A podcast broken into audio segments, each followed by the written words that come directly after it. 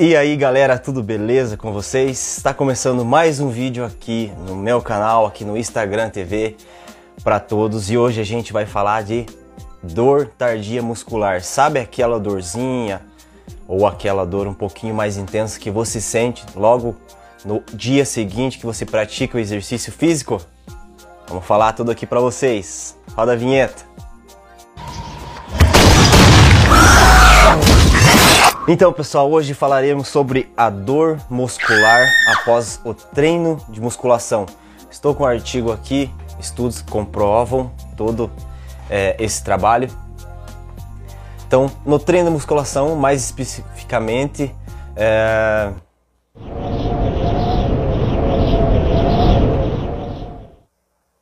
falaremos de quem quer utilizar o treinamento com pesos para ganhar massa muscular, né?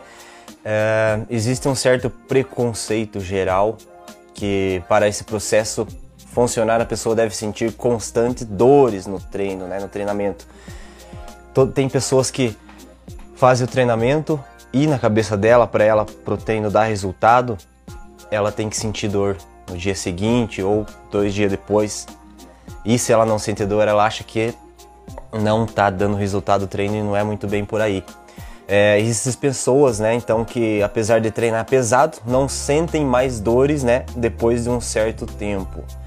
Uh, a não ser nas trocas de série, onde essa dor muscular também é chamada de dor residual ou dor tardia, fique bem certo para vocês saberem. Uh, aparece mais depois, tende a, a desaparecer, né, porque vai trabalhando, vai descansando a musculatura e vai desaparecendo essa dor. Então, nesses casos, será que essa pessoa não está tendo sucesso em seu processo de hipertrofia? De forma alguma, se enganaram. Uh, primeiramente, não está correta a afirmação uh, que não sentir dores após o treinamento significa que o trabalho foi mal executado, né? Ou seu treino foi ruim, ou o professor uh, não pegou, sei lá, como que eu posso dizer, pesado, né? Fez o teu treino correto, né?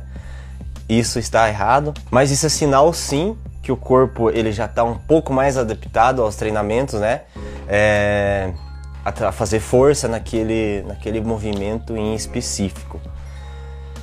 Quando o nosso corpo está adaptado ao movimento, não sentimos dores porque mais pesado que realizemos, o corpo tem uma, um sistema de proteção onde a fadiga é, aparece antes da possibilidade de uma lesão mais séria na musculatura, né?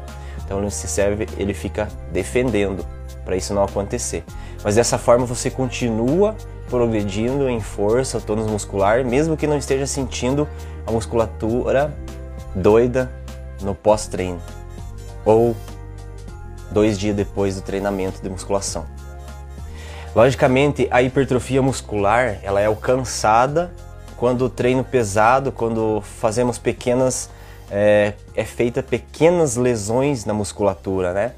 É, são as famosas microlesões nas fibras que posteriormente, através do descanso e a nutrição, alimentação que a gente leva adequada, é, voltarão com a maior espessura e força, gerando assim um aumento de volume muscular, aí a famosa hipertrofia. Então, pessoal, para você ter esse resultado de hipertrofia, é preciso que você treine bem, se alimente bem, tenha uma noite de sono legal, durma bem. Então, baladeiros aí que estão me vendo de plantão, que gostam daquele aquela baladinha no dia de treino ou toma alguma bebida alcoólica, aí já não é mais hipertrofia, não tem o sucesso da hipertrofia. Então, voltando ao assunto da dor, é, então nem sempre a dor está associada à hipertrofia muscular. Não é preciso ficar dolorido para crescer. Mas caso você não sinta, né?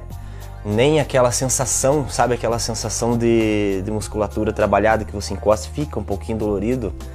É, caso você não sinta isso, é porque alguma coisa deve estar errado com o seu treino, é, ou talvez você não esteja se dedicando tanto assim, né, quanto poderia, mas mais vezes por falta no, no incentivo, né?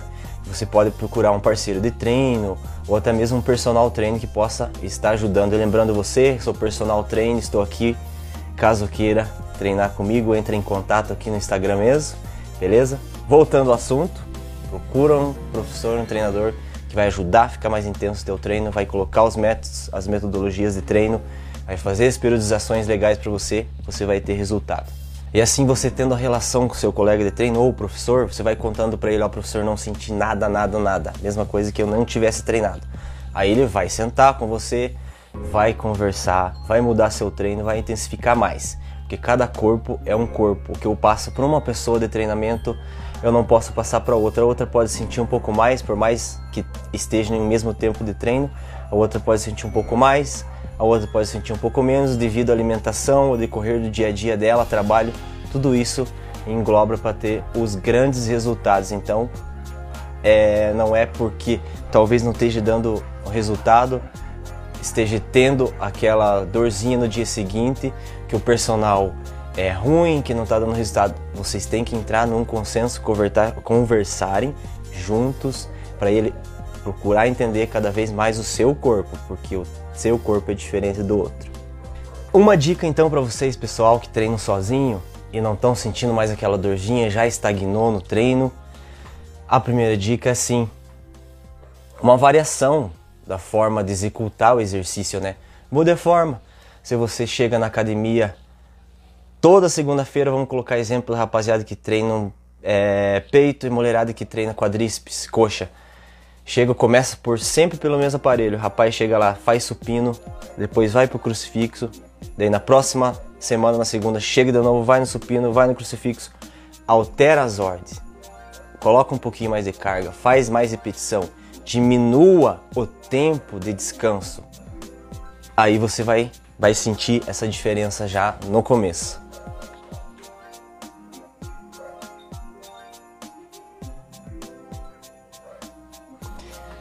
Outra coisa é ter a consciência corporal, sentir o músculo trabalhando.